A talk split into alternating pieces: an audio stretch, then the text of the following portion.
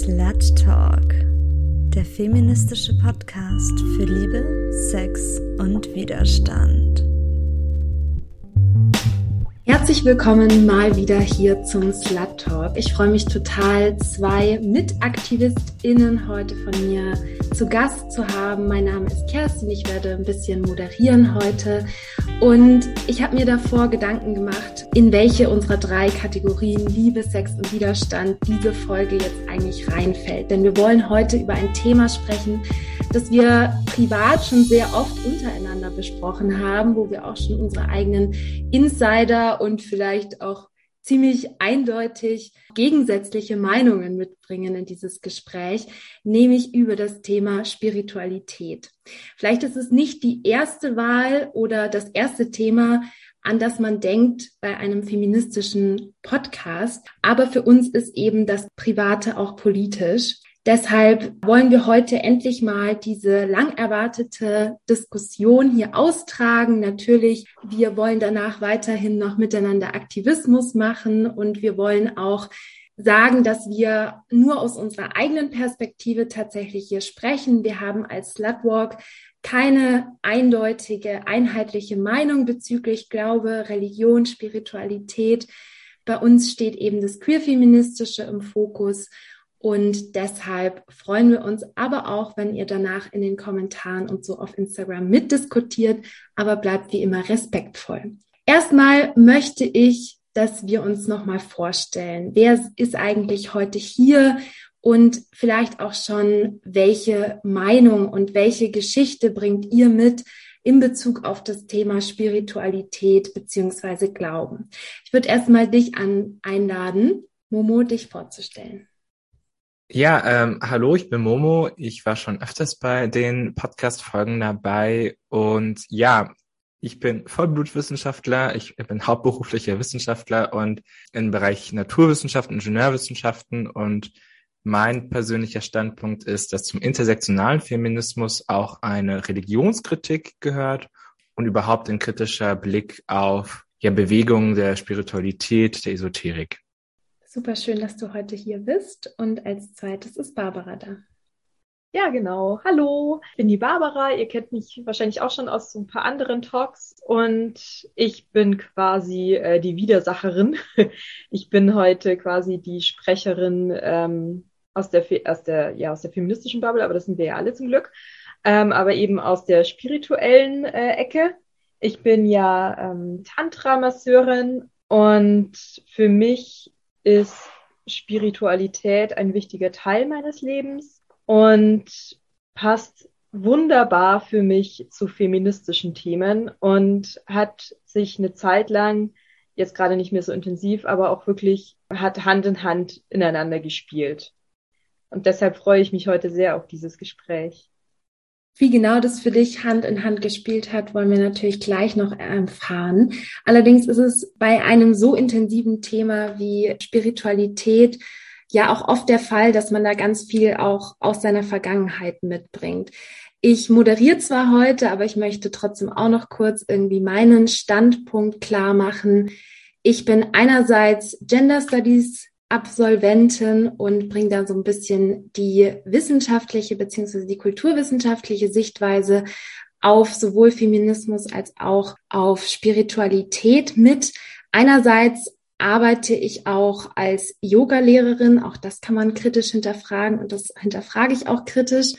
Aber ich war vor allen Dingen, bevor ich mich so aktiv im Slutwalk engagiert habe, sehr, sehr in dieser spirituellen Bubble irgendwie abgetaucht, bin dann in den Slutwalk gekommen und habe mich erstmal gefragt, ob ich hier überhaupt meine spirituelle Seite irgendwie auch mitbringen kann oder ob vielleicht nur eins von beiden geht. Ich war auch ganz lange in der Uni so, dass ich mich irgendwie dafür geschämt habe, zu sagen, dass ich als Yogalehrerin arbeite. Und in der Yoga-Szene hat mich ganz lange schon gestört, diese Realitätsferne und dieses sich wegmeditieren von realen politischen Problemen, die wir in der Welt haben. Ich persönlich bin auch evangelisch aufgewachsen, bin auch konfirmiert, allerdings dazu gleich eine lustige Geschichte am Rande.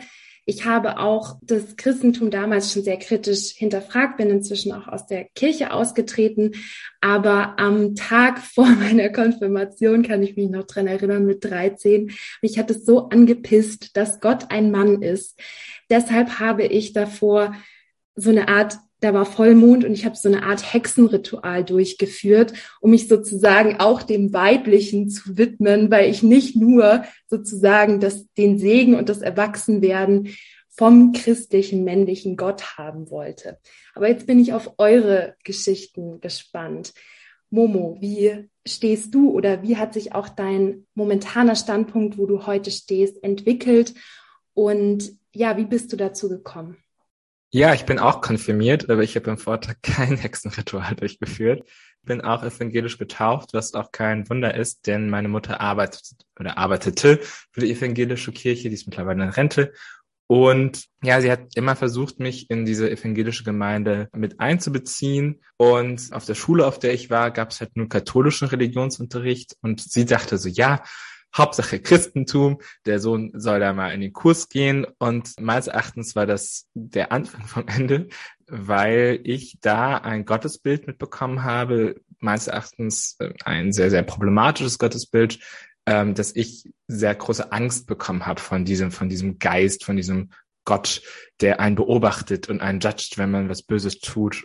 Und mit diesem Sentiment bin ich, äh, obwohl ich dann nachher noch konfirmiert wurde, bin ich, ja, den habe ich lange mit mir rumgetragen und hatte oft einfach nur Angst, nicht zu glauben. Also für mich war das so eine Art, wenn ich jetzt sage, ich glaube nicht an Gott, dann, falls ich mich dann doch irre, dann werde ich bestraft, dann lande ich halt doch in der Homo-Hölle oder irgendwas anderes. Und ähm, das hat mich sehr, sehr belastet. Und ja, für mich ist das mittlerweile ein sehr befreiendes Gefühl zu sagen, so, hey, mir bedeutet das nichts, ich bin für mich sehr sicher, dass es da nichts gibt. Und ja, ich, ich ziehe meine Überzeugung eben aus der Wissenschaft, aus der Ethik, die eben meines Erachtens eben jenseits von Religion und Spiritualität existieren kann, sondern nämlich zum Beispiel einfach auf den Menschenrechten. Barbara, was ist für dich Spiritualität genau? Hm, interessant. Für mich ist Spiritualität eben die Auseinandersetzung mit meinem eigenen Inneren, auch mit meinem Geist, aber auch dem, dem kollektiven Geist in Anführungszeichen, also wo so gerade die allgemeine Wahrnehmung, der Fokus ist, inzwischen auch sehr in, in Abgrenzung oder in einer bewussten Abgrenzung zur Esoterik oder auch zum Okkultismus. Ich bin, äh, war früher, gerade so als Jugendliche, halt total fasziniert von so okkulten Dingen, weil das dann der, so der, quasi das, das Gegenstück zur klassischen katholischen Kirche war, mit der ich mich halt auch als Kind, Jugendliche nie wirklich identifizieren konnte, obwohl ich diese ganzen ähm, ja, Feierlichkeiten dadurch durchlaufen habe. Ja, ist meine, meine Definition von Spiritualität ist eben die Auseinandersetzung mit, mit mir, mit meinem Geist, mit der Umwelt um mich herum und wie alles miteinander in Verbindung steht. Ihr hört gerade den Slut Talk mit Momo, Barbara und mir, Kerstin, und wir sprechen heute über das viel unter uns debattierte Thema Spiritualität und Glauben. Können die mit Feminismus überhaupt übereinstimmen oder wie persönlich passt das Ganze für uns zusammen? Wir haben gerade schon ein bisschen erzählt, wie wir aufgewachsen sind und wie wir geprägt wurden. Und da würde ich gleich gerne weitermachen, denn das Christentum ist auch aus einer kulturwissenschaftlichen Sicht ja eine sehr patriarchal geprägte Kultur, eine sehr patriarchal geprägte Religion, wo eben nicht nur Gott und Gottes Sohn männlich sind, sondern eben auch nur ganz lange, heute ist es ja ein bisschen anders, aber ganz lange immer nur Männer tatsächlich die geistlichen Ämter bekleiden durften. Zwischen den katholischen und evangelischen Kirchen sind da noch ein paar Unterschiede.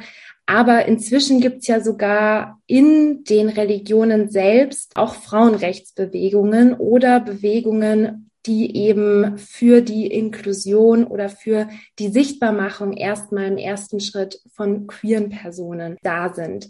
Und es geht jetzt um so Themen wie die Segnung von queeren Paaren. Es geht darum, wer darf PriesterInnen Ämter bekleiden, wer darf vielleicht auch eines Tages irgendwann Papst oder Päpstin werden. Und über diese Befreiung in den Religionen würde ich gerne mit euch kurz sprechen, weil irgendwie scheint es von außen, auch von der Presse, immer noch als Widerspruch wahrgenommen zu werden, Queerfeminismus und Religion. Und anhand dieses christlichen Beispiels möchte ich gerne eure Meinung einfach mal dazu hören. Momo, du meldest dich schon. Genau, und zwar, weil ich gern auf einen Unterschied hinweisen wollen würde. Und zwar, ähm, ich glaube, dass Queerfeminismus und Glaube kein Widerspruch ist. Aber ich glaube, Queerfeminismus und kirchliche Institutionen oder auch andere äh, religiöse Institutionen, da ähm, ja, ist es zumindest ein Spannungsfeld da. Ob ich das als Widerspruch bezeichnen will, das möchte ich auch nicht bewerten. Es fällt mir halt immer auf, wenn Leute einerseits diese Diskriminierungserfahrung gemacht haben, aber gleichzeitig zum Beispiel die Segnung möchten. Und ich muss auch gestehen, also als eine Person, die eben sehr, sehr wenig mit Glauben anfangen kann, fällt mir das auch echt schwer, manchmal nachzuvollziehen. Also für dich ist praktisch sozusagen Institution, Kirche und Feminismus nicht vereinbar, wie ich das verstanden habe. Ja, wie gesagt, ein Spannungsfeld. Ich finde es halt, oder was man halt sagen muss, ist, dass viele dieser Institutionen und sei es jetzt irgendwie der Vatikan, ja tatsächlich in diesem Dogma festhalten, zum Beispiel, wer darf getraut werden. Oder wir sind gerade in, also wir nehmen das heute am 26.06. auf. Diese Woche gab es äh, kurze Triggerwarnung, ein Attentat in Oslo, wo äh, queere Männer oder queere Menschen, ich glaube vor allem Männer in dem Fall, aber das Opfer waren und man hört nicht sofort, dass irgendwelche Institutionen sich dagegen aussprechen oder so. Zumindest ist das nicht das Erste, was ich in der Tagesschau höre. Es kann gut sein, dass dem so ist, aber es ist halt vielleicht auch nicht dieses einstimmige Bild, was man da teilweise hört. Und ich finde, wir müssen zumindest als intersektionale Feministinnen diesen Widerspruch erkennen, dass wir einerseits für eine spirituelle, sage ich mal, Selbstbestimmung sind, aber gleichzeitig sagen müssen, dass aus den religiösen Institutionen eben viel der Diskriminierung stammt oder zumindest viel damit begründet wird. Also auf einer individuellen Ebene sollten wir Glauben immer akzeptieren. Wir sollten einfach aber nur eben, also ich finde, wir können dennoch aber eine Systemkritik üben. Das ist so meine Überzeugung. Ja, ich finde da auch nochmal wichtig zu erwähnen, die Sexnegativität von ganz vielen Religionen und auch das ganz lange eben unter anderem unterstützt durch den Kolonialismus, eben vor allen Dingen auch das Christentum, einfach sich als die eine Wahrheit verstanden hat oder auch immer noch versteht und durch dieses Totalitäre eben alle anderen Glaubensformen ausgelöscht hat und wir auch ganz viel immer noch von diesem systematischen und systemischen Rassismus, der da immer noch mitschwingt, auch immer noch aktuell in unserer Gesellschaft sehen. Ich merke aber auch, dass häufig, also ja, natürlich ist es viel, viel sexfeindlich, aber es ist auch Prude-Shaming mit dabei. Also es gibt ja auch, wenn ich jetzt zum Beispiel an das rote Tantra denke, wo ja auch viel über Sexualität gemacht wird und viel über Sexualität stattfindet, dass, es, dass es oft gar nicht so einfach ist zu sagen, nee, ich möchte jetzt ähm, bei dieser oder jenen Technik oder bei diesem Ritual möchte ich einfach nicht dabei sein oder ich sehe das gerade nicht für mich. Also da geht's schon auch in, in beide Richtungen. Genau, diese Sexnegativität steckt aber eben mit dem neuen Imperativ dann gleich zusammen, zum Beispiel auch im Christentum, dass eben eine heterosexuelle Ehe, die schon natürlich von Sex geprägt sein soll, aber nur mit Fortpflanzung. Und ich glaube, dazu, Momo, wolltest du auch gerade was sagen. Ich wollte noch zu dem Punkt, den du eben gesagt hast, noch ergänzen, dass wenn es jetzt ja diese progressiven Gruppierungen innerhalb einer kirchlichen Institution gibt, dann ist das eine Art Brückenschlagen. Und das können wir auf jeden Fall, oder ist es schon mal ein guter Start, sage ich mal. Aber ich glaube manchmal leider auch, dass das überschätzt wird. Also im Sinne von, das ist zumindest nicht der Trend, den wir sehen. Ich habe das Gefühl, wir werden entweder immer säkulärer oder wir werden immer dogmatischer. Wir werden immer mehr eine gespaltene Gesellschaft und ich glaube, das ist so ein Punkt, den ich da sehe. Also ich glaube, gerade diese Leute, die diesen Mittelweg haben, die, die, die dienen zwar ein bisschen gerade zum Brückenschlagen, aber meines Erachtens ist das nicht der Trend, sage ich mal. Ja, es wird dann auch eben so oft als positive Selbstaufwertung dann irgendwie von den Kirchen oder von den Institutionen wieder irgendwie propagiert. Wir machen ja schon ganz viel und ich glaube auch, wenn man in Institutionen oder in Gruppen drinsteckt, muss man sich immer die Frage stellen, inwieweit kann ich von innen was verändern oder inwieweit muss ich da irgendwie raustreten und dann von außen kritisieren. Ich meine, wenn wir gerade die Fälle von sexuellem Missbrauch in der katholischen Kirche sehen, dann muss ich sagen, dann kann ich das eigentlich nicht mehr nachvollziehen, wie jemand das gutheißen. Also nee, gutheißen es sowieso niemand, aber dass jemand dennoch in dieser Institution bleibt und offensichtlich von innen nichts mehr bewegen kann. Also das ist, da bin ich leider ganz abgehärtet. Ich meine, es tut sich ja seit Jahren nichts und das ist ja kein neues Thema. Und es hindert ja einen niemand daran, weiter in den Gottesdiensten zu gehen oder so oder vielleicht seinen Glauben zu leben, aber man muss es ja dann zumindest diese Institution nicht durch seine Kirchensteuer, durch ihre Kirchensteuer unterstützen.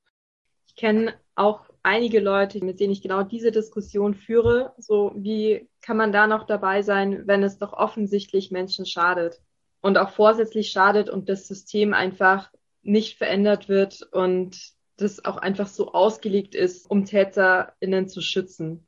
Was ich dann ganz oft höre, ist, ja, aber wenn, wenn wir jetzt alle austreten, dann bricht ja das ganze System zusammen. So, weil da hängt ja auch ganz viel Kinderbetreuung und Altenpflege und sowas dran und ist ja ganz großer Arbeitgeber. Es kann ja aber auch nicht sein, dass die Kirche oder die, eben die Institu Institution Kirche eine solche Machtposition hat, dass wir sagen, nee, wir können uns das nicht erlauben, dass wir da alle aussteigen, weil sonst bricht unser soziales System zusammen. Das kann einfach nicht der Anspruch sein. Ich muss es doch vertreten können, ich muss doch hinter dem Glauben und dem allem stehen können und ja, das gutheißen können, wofür ich da einstehe.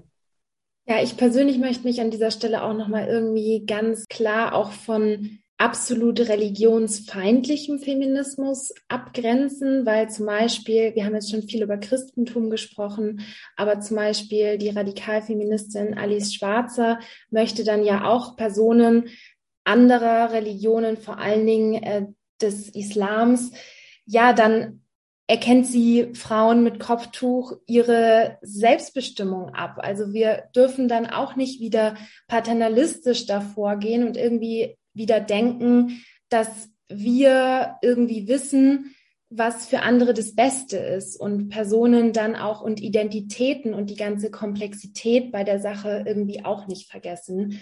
Und dadurch entsteht auch eine ganz krasse Verquickung tatsächlich mit Rassismus und mit Fremdzuschreibungen und eben dieser Personen, diesem System dieser Tendenz, Personen ihre Komplexität und ihre Individualität auch irgendwie abzusprechen. Das persönlich möchte ich nochmal jetzt an dieser Stelle kritisieren. Was, wo wir gerade schon beim Thema, ja, Feminismus der zweiten Welle sind, es gibt jetzt eben auch eine ganz krasse Anti-Bewegung, eine Bewegung, die sagt, wir haben schon so viel in patriarchalen Religionen Männlichkeit, Stärke, Männer angebetet oder Männer in hohe Machtpositionen gelassen. Und es gibt eben auch Personen, die sich jetzt eine Art Aufwertung der Weiblichkeit. Da wird dann oft gesprochen von Themen wie oder Begriffen wie Urweiblichkeit oder des Wiederfindens von Mutterschaft, von Menstruation und auch die Verbindung zu sogenannten Mama Erde dann wieder hochgehypt in der Spiritualität. Da bewegen wir uns jetzt von den klassischen institutionalisierten Religionen weg. Und da möchte ich dich fragen, Barbara, wie bezeichnest du oder wie gehst du mit diesen Tendenzen auch im Neotantra um? Weil da gibt's ja auch diese Worte und diese Tendenzen dann wieder das sozusagen umdrehen zu wollen oder zumindest wieder diese krasse Trennung zwischen männlich und weiblich daran festhalten zu wollen. Das ist ein wirklich sehr interessanter Punkt und auch so ein ähm, so ein Feld, das mich immer wieder auch in die, in die Kritik auch bringt, weil da natürlich jetzt auch sehr viel, du hast es schon gesagt, mit Griffen dann rumgeworfen wird und ganz beliebt bei mir ist ja die sogenannte Schoßraumarbeit. Also es gibt ja diese, diese ganzen Tempelgruppen und Frauengruppen und ich frage mich halt dann oft oder spreche das dann auch an, thematisiere das, wie definieren wir denn da jetzt schon wieder Weiblichkeit? Bringt uns das nicht eigentlich wieder, wie du auch schon gesagt hast, viel mehr dazu, wieder konkrete Rollenzuschreibungen zu haben, weil es wird dann ganz oft irgendwie, ja, heute befassen wir uns mit unserer Schönheit, heute befassen wir uns mit unserer Sanftheit und oh, mir geht immer so ein bisschen ähm, der Hut hoch, weil ja, das ist alles schön und das ist ja auch alles da, aber können wir uns auch bitte mit, mit Wut auseinandersetzen? Und können wir uns auch mit unserer Sinnlichkeit oder mit unserer Lust auseinandersetzen? Ich merke, da ist so viel Scham immer noch drauf. Und dann, wenn es bei der, und bei der Tantra-Massage heißt es dann oft, ja, bei der Frau muss man ganz vorsichtig oder bei der weiblichen Anatomie, bei der Joni muss man ganz vorsichtig vorgehen. Da muss ganz viel Heilarbeit gemacht werden. So als wären wir Frauen oder halt Personen mit Vulva grundsätzlich kaputt. So, wir, wir kommen schon kaputt zur Welt. Wir tragen allen Schmerz unserer Ahnen ähm, mit uns in diese Inkarnation und müssen den aufarbeiten und heilen. Und ja, es, es, es bringt mich ähm, dezent zur Weißglut, dieses Thema, weil ich dann merke, okay, es ist einfach kein, es ist einfach nicht das, was es propagiert zu sein, nämlich für alle und alle werden akzeptiert und respektiert, so wie sie sind und dürfen einfach da sein. Ja, da ist was, wo ich noch ganz viele verschlossene Türen einrenne und das finde ich wahnsinnig schade. Das fängt ja schon alleine irgendwie bei dem Vokabular auch an, eben, dass nicht nur Frauen gebären und nicht alle Frauen gebären und auch Menstruationszyklus und so. Da habe ich, als ich so mal ein bisschen in diese Tantra-Szene so am Rande nur reingeschnuppert habe, auch eben schon da ganz viel gemerkt, dass einfach für die komplexe und diverse Lebensrealität da einfach auch gar nicht der Raum oder das einfach nicht mitgedacht und auch nicht speziell sich nochmal weitergebildet und hinterfragt wird, sondern das dann ganz oft zu so einer Wiederbestärkung der angeblich biologisch angeborenen Sachen wird. Und dann wird auch häufig argumentiert mit, ja, das sind uralte spirituelle Dinge und das ist Yin-Yang und keine Ahnung was und diese ganzen Polaritäten. Zum einen muss man sagen, dokumentiert wurde das natürlich alles wieder von Männern. Also es gab ja nicht so die weibliche Geschichtsschreibung aus der weiblichen Perspektive. Die haben natürlich schön ihre Wahrheit festgehalten, auf die wir uns da jetzt immer schön berufen.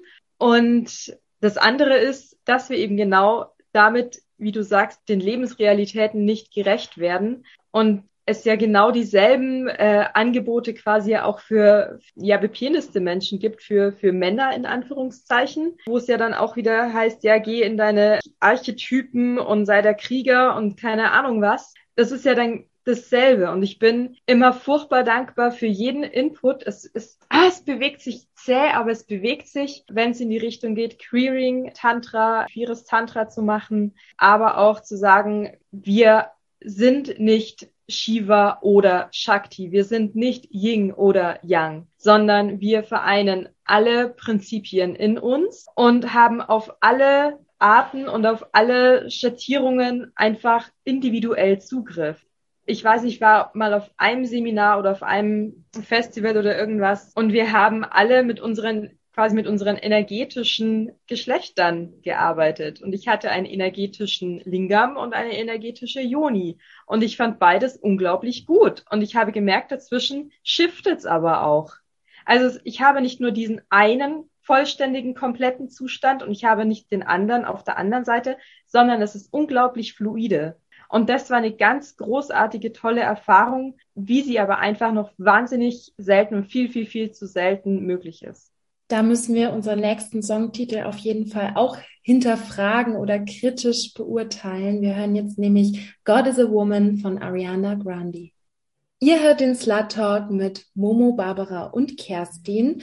Über ein Thema, wo wir diskutieren, ob es uns sluttig genug ist oder noch sluttier werden darf. Und zwar das Thema Spiritualität und Glaube, ob die für uns mit Queerfeminismus vereinbar sind. Wir haben gerade schon auch über östlichen Einfluss, würde ich es jetzt mal neutral ausgedrückt, im Neotantra gesprochen. Und da muss ich auch selber immer kritisch drüber nachdenken, denn ich habe ja schon erzählt, dass ich mich schon ganz viel mit Yoga auseinandergesetzt habe, auch ein bisschen Geld damit verdient habe. Und da ist es wichtig, als machtkritische Queer-Feministinnen mit einem intersektionalen Ansatz uns selbst krass zu hinterfragen, Dürfen wir das überhaupt? Dürfen wir damit Geld verdienen? Dürfen wir hier in diesem Podcast über Konzepte sprechen, die abgeleitet sind aus anderen Kulturen, aus anderen Religionen? Kulturelle Aneignung ist das Stichwort.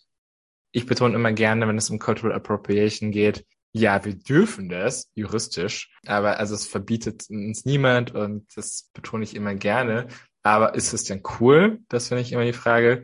Ist es denn sensibel? Ich muss gestehen, ich bin sehr wenig in dem Thema drin, deswegen will ich gar nicht so viel dazu sagen.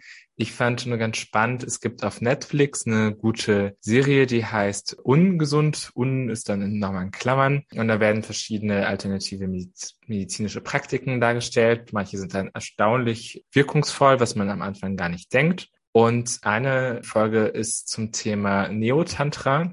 Hier wird auch erklärt, warum die Bezeichnung Neotantra sensibler ist. Das könntet ihr ja gleich nochmal besser zusammenfassen.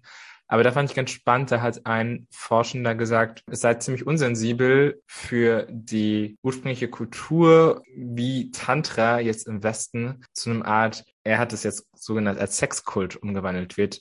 Wir wären wahrscheinlich auch ganz schön offended, wenn irgendwie in Indien man aus der Bibelgeschichte und Jesus und Maria und Josef und keine Ahnung irgendeinen Sexkult machen würde. Das sei total daneben. Das fand ich eine ganz gute Analogie. Woher kommt also Neotantra denn genau? Also ist das jetzt die Bezeichnung, die ihr auch selbst benutzt oder ja, wie ist es denn, Barbara? Ich benutze die Bezeichnung eigentlich nicht und ich bin da auch echt wow, immer wieder so am Hinterfragen, ob ich überhaupt das grundsätzlich machen kann. Also immer und immer wieder komme ich an den Punkt, wo ich sage, es geht eigentlich nicht. Und ja, blöd gesagt, mach's trotzdem. Es ist kein Sexkult. Ich sehe auch, was daraus gemacht wird. Es ist auch kein geschützter Begriff. Auch die Tantra-Massage ist kein geschützter Begriff. Es kann halt einfach Hinz und Kunst. Jeder und jede kann lustig damit machen, was er sie möchte ich bin neulich durch unsere Praxis durchgelaufen und habe so in den einzelnen Zimmern ein bisschen geschaut, wie sie so gestaltet und eingerichtet sind und habe sogar auf der Toilette eine Buddha-Statue gefunden. So der Klassiker und frag mich halt erstmal, okay, was hat Tantra mit Buddhismus zu tun? Ja, okay, es gibt den hinduistisch oder das hinduistische und das buddhistische Tantra. Es hat damit reingespielt, aber das ist so, Buddha ist Gott der Wellness ich finde es wirklich ganz schwierig, immer so die Waage zu halten zwischen was braucht es, damit es ehrlich gelebt ist und nicht eingeeignet ist und nicht, dass ich mir nur das hole, was mir gerade dabei gefällt und wo ist es zu viel, wo ist es eben eine Aneignung, die mir überhaupt gar nicht zusteht. Ich persönlich habe natürlich keinerlei Götterstatuen in, in meinem Raum stehen. Das, ich finde es wahnsinnig anmaßend. Es gibt Leute, die sagen, ja, der ähm, Shaktismus ist aber zum Beispiel ein ganz wichtiger oder wesentlicher Bestandteil vom Tantra. Natürlich stelle ich mir etwas, was für mich Shakti, also das, Weibliche, die, die Mutter wird angebetet, so. Natürlich stelle ich mir das in den Raum. Also dieses komplette Feld komplett zu hinterfragen und alles irgendwie, jede Quelle einzeln raussuchen, es, es sprengt jedes Mal mein Hirn. Trotzdem sehe ich wahnsinnig viel Potenzial einfach darin und mache das einfach gerne und muss auch sagen, die Tantra-Massage an sich gibt's ja auch erst seit den 70er Jahren. Da wurde die quasi entwickelt und habe mich neulich schon da wieder gefragt, ist nicht eigentlich in der Entwicklung heraus, das war ein Deutscher und ein Schweizer, ist nicht das schon wieder wirklich sehr fragwürdig, wie das entstanden ist. Aber da, da bin ich gerade, ich bin immer wieder an, an diesen Punkten, wie gesagt. Und ja. Aber nein, um das zu Ende zu führen. Tantra, Neo-Tantra ist kein Sexkult. Es geht um wesentlich mehr. Und ich finde es immer schade, wenn es eben auch als das einfach nur so abgestempelt wird und alle denken, es wäre Wichsen mit Räucherstäbchen. Ja, tut mir leid, wenn ähm, ich das unsensibel zitiert habe. Ich glaube, also ich hoffe, es war klar, dass ich das auch nicht so bezeichnet hätte. Was ich ganz spannend finde, und da will ich gerne einknüpfen, und zwar, jetzt sagst du ja, die einen sagen, das ist ein Teil davon, die anderen sagen, das ist kein Teil davon. Ich habe es nicht genau verstanden. Aber ähm, das ist ein Punkt, warum ich Spiritualität und äh, Religion so kritisch sehe, und zwar, dass es halt nicht diese eine Wahrheit gibt es ist halt einfach ein, eine Quelle von Konflikten und äh, innerhalb der Religion, außerhalb der Religion, da müssen wir, glaube ich, gar nicht jetzt anfangen, für wie viel Leid und äh, Krieg äh, Religionen überhaupt gesorgt haben. Und das ist so ein Punkt, den ich gerne so nach außen bringen wollen würde. Und zwar, ich glaube, wir haben genug Krieg und Streit wegen so anderen wirtschaftlichen Faktoren, was auch schon furchtbar ist. Und dann geht es jetzt hier um etwas, ja, wo ich denke, da wird man auch gar keine Lösung finden können, weil es gar keine Wahrheit gibt. Und ich denke immer, wir sollten als Gesellschaft eigentlich wieder mehr auf Fakten kommen, auf wirklich universellen Wahrheiten, die es ja auch gibt und vielleicht anerkennen, dass Wahrheiten manchmal sehr, sehr kompliziert sind, dass nicht alles super einfach ist, weg vom Populismus und das ist so die Richtung, die ich mir wünsche, weswegen so in meiner Utopie wir eben weniger glauben, sondern mehr wissen oder sagen, wir wissen es mal nicht und hören auf die, die es wissen. Ich bin natürlich auch dafür, dass Personen auf die Wissenschaft hören, ganz klar. Ich kann für mich selbst nur sagen, dass ich mir das nicht reicht, mir das für eine gewisse Sinngebung im Leben nicht genug ist, zu wissen, dass es die Schwerkraft und andere universellen Fakten gibt, sondern genau deshalb habe ich mich eben irgendwann Themen wie Meditation oder Yoga zugewandt, um mich auch selbst zu empowern und um mich auch selbst zu erforschen, einfach auf einem ganz anderen Level. Weil wenn ich mir sage, ich bin ein ganz kleiner Punkt im Universum und unsere Welt wird sowieso irgendwann untergehen und andere wissenschaftlichen Fakten, dann ja, macht mir das auch extrem viel Angst. Ich frage mich nur manchmal, ob dieses Bedürfnis, seinem Leben einen Sinn zu geben, eigentlich überhaupt was inhärent Menschliches ist. Das wird ja öfters ähm, diskutiert unter PhilosophInnen ich behaupte, dass wir gar nicht so viel in diese Sinnkrisen kämen, wenn wir gar nicht diese Fragen nach dem Sinn so uns von Religion schon im jüngsten Alter übergestülpt bekommen würden. Und man schon, ich weiß, dass ich wirklich in der Grundschule ja schon gefragt wurde, so, ja, was ist eigentlich der Sinn des Lebens? So, und ich denke so, hey, ich will Pokémon spielen. Ich bin mit sowas überfordert ich glaube, dass man eben auch Sinn finden kann, wenn man dann Sinn suchen möchte, in Dingen, die, die eben nicht hier im Jenseits sind, die nämlich sehr im Diesseits sind, die sehr weltlich sind. Ich bin auch der festen Überzeugung, dass wir auch zu einer Moral und Ethik jen, jenseits, diesseits äh, von Religion kommen können. Also, äh, und sich zum Beispiel an Menschenrechten orientieren können oder daran zelebrieren, was Menschen bis dato geschafft haben. Sei es Technik, sei es Philosophie, sei es Kultur und dass das auch einem Sinn geben kann und dass es, dass wir jetzt in unserem begrenzten Leben den Sinn sehen, dass wir das zelebrieren. Das ist so meine Philosophie persönlich und ich persönlich könnte mir vorstellen, dass es vielen gut tun würde, wenn man auch diesen Aspekt bedenken würde. Das ist super interessant, was du sagst, Momo. Und ich stimme dir da auch zu, dass ich persönlich und auch dir, Kerstin, also ich würde jetzt nicht das Pendel schwingen oder mir eine Massage holen, wenn ich darüber entscheide, ob ich, weiß ich nicht, ähm, Medikament nehme oder keine Ahnung was. Also das sind für mich einfach wissenschaftliche Sachen und dafür gibt es einfach WissenschaftlerInnen, die sich mit, ja, mit nichts anderem auseinandersetzen ich merke aber, da geht es ganz viel um Vertrauen. Wenn die Menschen das Vertrauen in die, in die Wissenschaft oder auch in die Politik nicht mehr haben, dann wenden sie sich natürlich anderen Quellen zu. Dass das nicht immer das Beste ist und dass da auch viel Geldmacherei mit dabei ist, das ist leider viel mehr zu beobachten ich denke, so die Sinnsuche im Leben ist ja auch so ein bisschen die Individualität des Menschen, was ja auch nach der Maslow-Pyramide ja auch mit ganz oben ist, dass man sich individuell sehen, gestalten und darstellen möchte. Und ich glaube aber, dass vieles von, also ich fand es so schön, wie du gesagt hast, ich bin ein Kind, ich will nichts anderes machen als Pokémon spielen. Das ist deine, oder das war vielleicht deine intrinsische Motivation dieses, was ist eigentlich in uns und was ist der, der Spaß für uns am Leben und was ist die Lebensfreude, da ist quasi so für mich so ein bisschen der Lebenssinn. Und dann kommt aber natürlich der Kapitalismus daher und sagt, ja, aber das kann es ja nicht wirklich sein. So, wir müssen ja viel mehr wollen im Leben. Auch wenn man wieder die patriarchalen Strukturen anschaut. Wir müssen heiraten, Kinder kriegen, Haus bauen wollen und sowas. Das ist doch der Sinn des Lebens, oder nicht? Da steckt Geld und Struktur dahinter. Ich finde es auch immer krass, was so verkauft wird für die spirituelle Praxis. Das brauche ich alles gar nicht. Nichts davon brauche ich. Alles, was ich brauche, ist, ist schon da, das bin ich und andere Menschen um mich herum. So, fertig, mehr brauche ich nicht.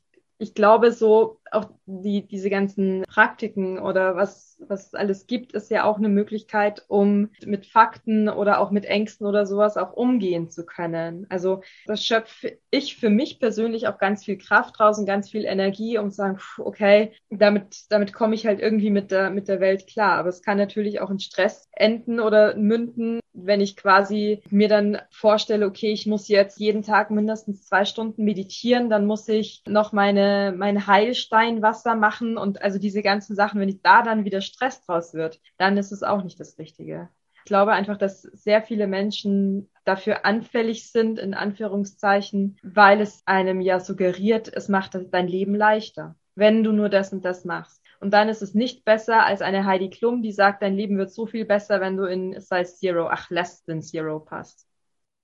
Ich finde auch, was du gesagt hast, das ist auch ein Punkt, wo ich fast schon traurig bin, dass ich nicht glaube, weil ich glaube, dass diese Gemeinschaft innerhalb einer spirituellen Gruppe einem wahnsinnig viel geben kann. Zum Beispiel gerade in Phasen der Krise, Phasen der Trauer. Also man sieht es ja oft bei Seniorinnen, die ihren Ehemann verloren haben. Es ist oft in der Richtung, sehr heteronormativ natürlich, aber die dann noch eben noch mal zur Kirche finden oder die da aufgefangen werden und da eine Community finden. Das finde ich natürlich auch toll. Und das möchte ich auch gar nicht äh, missen. Ich fände es nur schön, wenn man sowas hätte jenseits von Jesus oder anderen Propheten, egal welche Religion. Diese Community versuchen wir ja gerade eigentlich im feministischen Aktivismus zu schaffen. Wir versuchen uns ja eigentlich wie so eine Art Utopie, die wir uns irgendwann mal wünschen, schon jetzt hier auf die Erde zu holen und eben nicht ins Jenseits oder nicht in einen Zeitpunkt, wo wir darauf hinarbeiten, nämlich wo es irgendwann einen Tipping Point gibt und wir mehr Menschenrechte und alles konsequent umsetzen. Aber ich persönlich empfinde auch tatsächlich unsere kleine Slutwalk-Gruppe auch wie so schon so eine kleine Utopie, wo wir eben schon Solidarität und alle anderen Sachen schon auf individueller beziehungsweise kleiner gemeinschaftlicher Ebene üben. Ich habe aber auch das Gefühl tatsächlich, dass das dann oft eben verwechselt wird oder der politische Aktivismus eben oft dann verwechselt wird mit so einem hart werden und hart sein und man darf dann gar nicht mehr glücklich sein, weil das Patriarchat schläft ja sozusagen auch nie und es gibt immer Probleme und es gibt immer Sachen, wo ich eigentlich sein müsste, zum Beispiel auch, statt mit euch einen Slut-Talk aufzunehmen. Ich könnte immer noch mehr machen. Ich könnte mich irgendwo anketten. Ich könnte noch sichtbarer sein. Ich könnte noch das machen und noch das machen. Und da finde ich super interessant diesen Ansatz von Pleasure Activism von Adrienne Marie Brown, die sagt, dass eben genau das Revolutionäre auch darin liegt, sich jetzt schon gut zu fühlen, obwohl wir in einem patriarchalen, kapitalistischen Scheißsystem stecken, dass wir da aber auch schon auf uns selbst achten und auch schon unsere Pleasure oder unsere, wie auch immer, ob das jetzt sexuelle Lust oder unsere Bedürfnisse, dass wir die auch an die erste Stelle stehen und auch für uns selbst schon einstehen, so wie wir es uns eigentlich kollektiv dann irgendwann wünschen. Ich möchte da gerne nochmal auf tatsächlich feministische Wissenschaft auch eingehen, nämlich in den Kulturwissenschaften und insbesondere auch in den Gender Studies sehen wir tatsächlich zwischen den Themen, die wir jetzt schon angesprochen haben, auch ein starken Zusammenhang, nämlich dass der Kapitalismus deutlich mit dem Patriarchat zusammenhängt, nämlich beide wollen Stärke, beide wollen männliches aufwerten, sozusagen an, in Anführungsstrichen männliche Eigenschaften, die, die so zugeschrieben wurden. Man soll vernünftig sein, man soll stark sein und auch die feministische Wissenschaft sagt deshalb, dass Rationalisierung auch unseres Lebens, wie wir das auch alle machen unter dem Kapitalismus, dass all unsere Lebens- und Tagesabläufe möglichst viel Outcome, möglichst viel finanziellen Wert haben müssen, was dann eben so weit geht, dass auch wir selbst uns optimieren müssen, und wir selbst dann auch zum Ratgeber greifen und uns fragen, wie können wir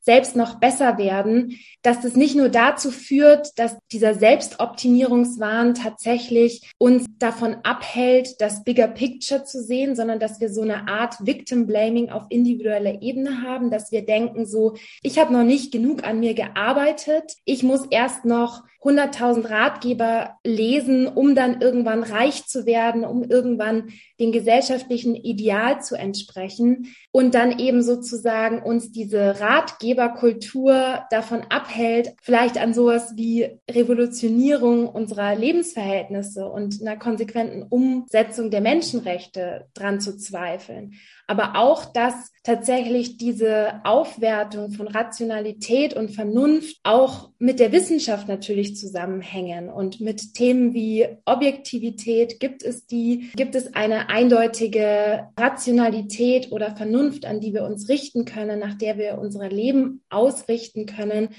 Die feministische Wissenschaft sagt da ganz klar, wir müssen auch wieder unsere Gefühle aufwerten und wir müssen auch wieder das Irrationale und das Gefühlsmäßige und unsere Pleasure eben in den Vordergrund stellen und dürfen nicht nur alles so kalt und entfremdet und vernünftig machen. Da fällt mir eins meiner Lieblingszitate ein von Max Weber. Wissenschaft hat die Welt entzaubert. Und ja, so, könnte man es ein bisschen sehen. Also auch Naturphänomene und alles Mögliche hat man ja früher mit Glauben und Mythen erläutert. Dann kam die Wissenschaft und hat einem das so ein bisschen weggenommen. Und ich glaube, wir sind halt auch so die, eine der ersten Generationen, die so in einer Krise sind, wo man auf fast alles eigentlich irgendwie eine wissenschaftliche Antwort hat und man hat eben nur auf wenige andere Fragen noch keine Antwort. Und wie gehen wir denn damit um? Deswegen finde ich es auch ganz spannend, dass wir als Generation jetzt zum ersten Mal mit konfrontiert sind, wie wir darauf eingehen und so. Und ja, ich glaube natürlich, eine Rationalisierung der Gesellschaft kann nicht die Lösung sein, aber ich glaube auch das Gegenteil nicht. Also ich glaube auch eine Emotionalisierung oder was man ja eben oft sieht, eine Moralisierung, die man eben hat durch verschiedenste religiöse, äh, spirituelle Institutionen, das ist ja auch nicht die Lösung, die wir haben. Also beides, ein gutes Mischmasch aus beidem und bei den wichtigsten Fragen gerne, aber lieber die Wissenschaft zumindest, ist es meine Ansicht.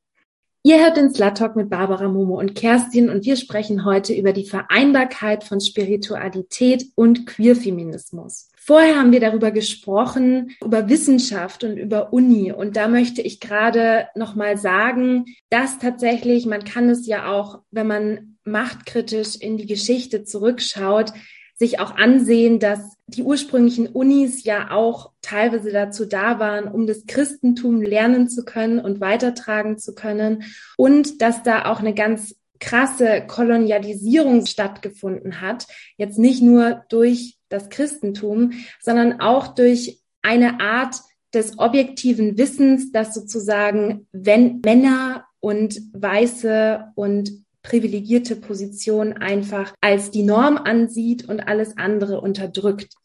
Voll. Also ich finde es immer spannend, dass Wissenschaftler, nicht ich gendere absichtlich nicht, total den Bias haben. Also es gibt ja auch, zum Beispiel in der Folge über Polyamorie haben wir darüber gesprochen, dass männliche Biologen das Sexualverhalten von Vögeln anders bewertet haben, weil sie einfach dachten, dass weibliche Vögel sich halt anders verhalten sollten und das entsprach nicht irgendwelchen christlichen Werten und die sollten halt nicht so rumhuren, diese Vögel. Aber das muss ich auch sagen, ich glaube, dass heutzutage, also will ich jetzt sagen, aus der natur- und naturwissenschaftlichen Sicht, dass sich, glaube ich, da schon die Awareness deutlich besser ist als vor ein paar Jahren. Nichtsdestotrotz, wer kriegt die Forschungsgelder? Wer macht die Forschung? Es ist immer noch mehrheitlich männlich und die Themen sind nicht unbedingt immer zum Beispiel an marginalisierten Gruppen orientiert und deren Bedürfnissen.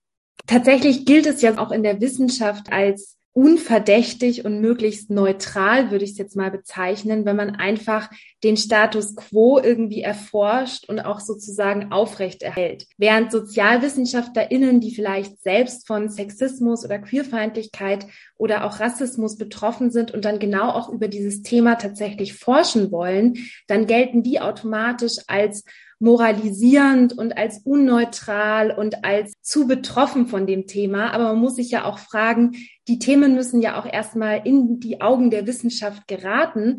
Also wie, wenn nicht durch eine diversere Wissenschaftlerinnenwelt.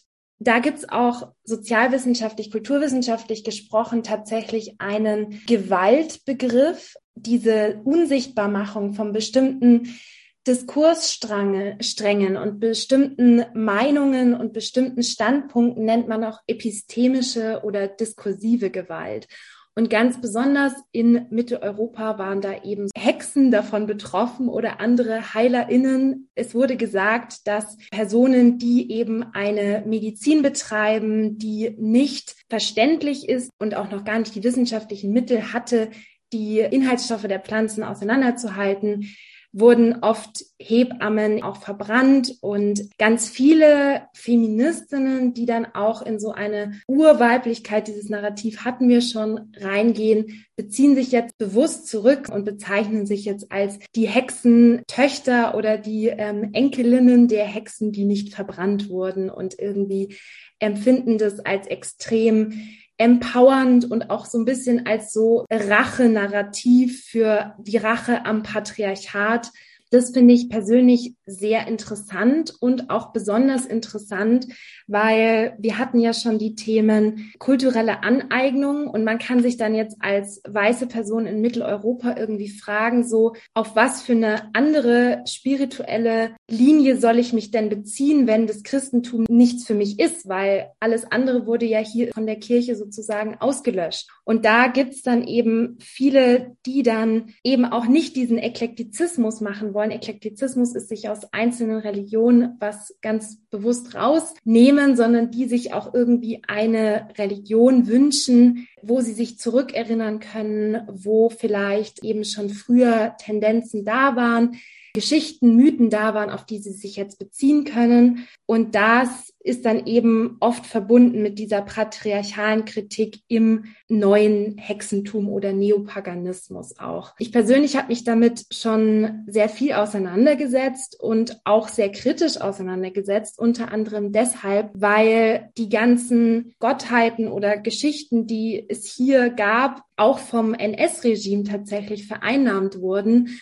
Und also ich finde es nicht cool, mich mit Runen auseinanderzusetzen, weil die haben für mich nicht mehr die Bedeutung, die sie vielleicht mal hatten. Das kann man ja auch heute, da es in diesen ganzen mündlichen Traditionen ja auch eben gar nicht diese Aufzeichnungen gibt, was es mal bedeutet hat, ist jetzt auch wieder so eine moderne Interpretation des Ganzen aus kleinen Bruchstücken. Aber ich möchte mit nichts assoziiert werden, mich mit nichts auseinandersetzen und auch nicht mit germanischen Gottheiten oder so, die vielleicht nicht kulturell aneignend wären, weil sie mal hier entsprungen sind aber dafür von Nazis vereinnahmt wurden und auch immer noch von Neonazis tatsächlich aktiv genutzt werden. Ja, ich finde das gut, dass du das ansprichst, Kerstin, ist total wichtig, weil mir das auch auffällt. Wir hatten vorher schon das Thema von den, von den Frauentreffen und Tempelgruppen und so weiter. Und ich sehe schon, dass da immer häufiger eben auch die keltischen Symbole und Narrative genutzt werden. Und man sich am Anfang noch ganz wohl fühlt, weil man sich denkt, ah, okay, es ist eben nicht kulturell aneignend, wenn ich mich auf etwas beziehe, das ja hier in der Region mit bei meiner Erde unter meinen Füßen quasi stattgefunden hat, wo ich herkomme. Und das kann ja auch was Tolles sein. Aber das wird dann genommen und wird quasi in einen nationalsozialistischen Kontext gebracht. Und das finde ich wahnsinnig gefährlich und wichtig darauf hinzuweisen, da nicht irgendwie quasi reinzufallen oder da reinzutapsen, das geht dann schneller, als einem lieb ist. Trotzdem fände ich persönlich fände es schade und ich merke das auch bei mir, ich setze mich da gerne damit auch auseinander. Also es kommt vielleicht auch so ein bisschen aus meiner Kindheit. Wir hatten im Dorf nebenan einen ganz aktiven Pärchenbund und ganz äh, aktive Hexen auch, die sich so nennen. Und finde es schon auch spannend, ähm, was tatsächlich hier in der Region auch stattgefunden hat. Und klar, ich habe keine Ahnung, was die Frauen vor mir aus veranstaltet haben oder nicht. Aber ich merke schon auch, dass so Sachen wie Schamanismus ist ja auch gerade wieder ganz groß im, im Kommen. Ja, aber halt alles mit diesen, ja, mit dem Gedanken, okay, was habe ich wirklich damit zu tun und wie kann ich das jetzt quasi auch in die Zeit von heute ziehen?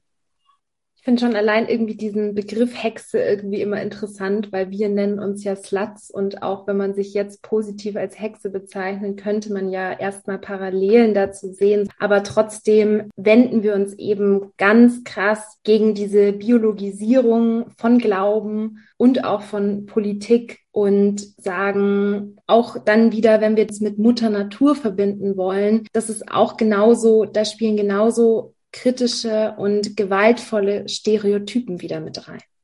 Prinzipiell finde ich ganz spannend, dass sich ja ganz, ganz viele Bewegungen der Spiritualität, auch wenn sie sich teilweise als naturalistisch bezeichnen, dass sie sehr anthropozentrisch, also menschenzentriert sind. Und das finde ich teilweise sehr, sehr schade, weil es halt, je nachdem, welche Bewegung es genau ist, ist ja eine richtige, wie eine Kapitalisierung von, von Glauben ist. Und gerade der christliche Glauben in den USA ist sehr, baue uns das Eden jetzt hier in den USA und egal welche Ressourcen es kostet und so. Das ist auch so ein Aspekt, also dass es immer sehr menschenzentriert ist und gerade diese Symbiose mit Natur es oftmals nicht so gibt. Wenngleich ich da jetzt positiv sagen muss, da sind die viele spirituelle Bewegungen dem deutlich voraus, was man aus den Weltreligionen kennt.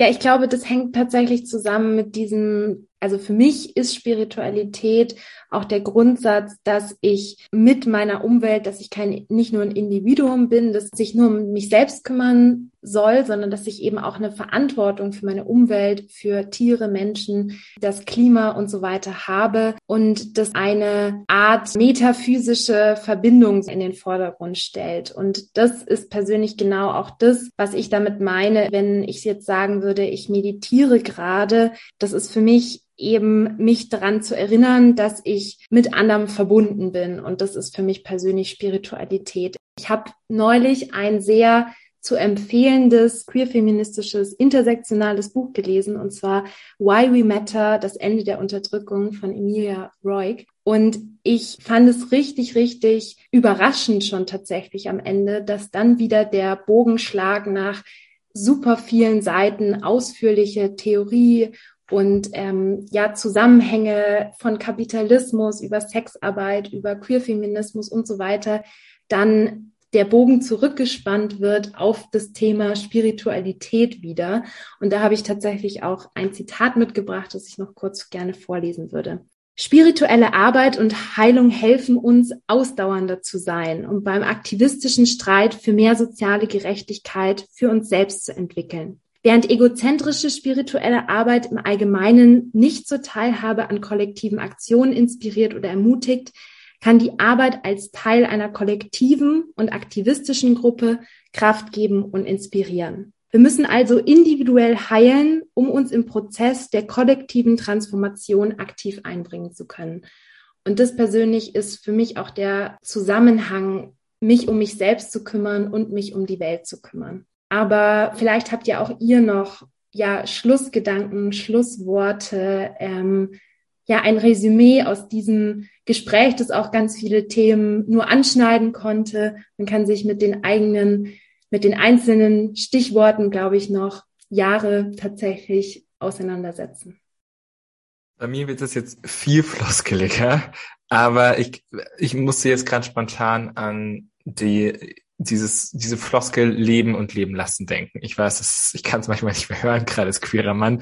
Das ist so das, was man oft gesagt kriegt, nachdem man sich geoutet hat. Aber ich glaube, wir müssen einfach individuell Glauben respektieren und auch wertschätzen und das auch als Teil von jemandem sehen und genau. Und dennoch vielleicht nicht den Blick fürs große Ganze und die problematischen Aspekte vergessen und wenn wir das schaffen, dann und immer eine vernünftige Konversation haben, wie wir das heute versucht haben zu haben, äh, und auch nicht nur versucht haben, sondern auch geglückt ist, das ist das, was wir brauchen. Und so wünsche ich mir die Gesellschaft, dass wir uns zusammensetzen, auch wenn wir vielleicht gar nichts mit dem anfangen können, was die, die Gegenseite gerade gesagt hat, aber dass man dennoch zusammenfindet und zusammen für einen guten Cause kämpft, wie wir das ja auch gemeinsam tun.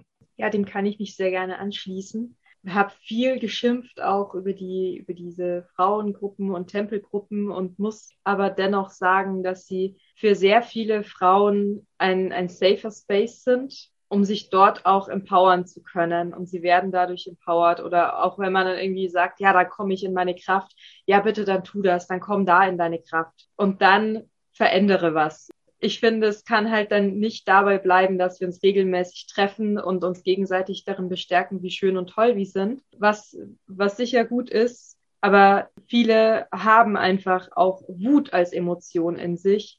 Und das ist was, wo es bei mir halt ja auch der Brückenschlag so ein bisschen ist zum Aktivismus und auch zum feministischen, queer-feministischen Aktivismus, weil ich sage, ja, ich kann das alles und ich sehe das alles, das ist meine, auch meine spirituelle Praxis so ungefähr. Aber das gibt mir auch die Kraft, quasi für, für den Aktivismus da zu sein oder aktivistisch zu handeln. Mein Grundding vom Tantra, dieses Akzeptieren und sich gegenseitig akzeptieren, geht auch dahin, was du so ein bisschen meintest, Momo, wenn ich mich akzeptiere, wie ich bin und andere akzeptieren, wie sie sind, dann kann ich ihnen damit Freiheit schenken. Und wenn wir das alle schaffen würden, dass wir uns so akzeptieren, dann würden wir von anderen wiederum auch sehr viel Freiheit erhalten. Einfach zu sein, wer wir sind, weil wir uns gegenseitig damit nichts wegnehmen.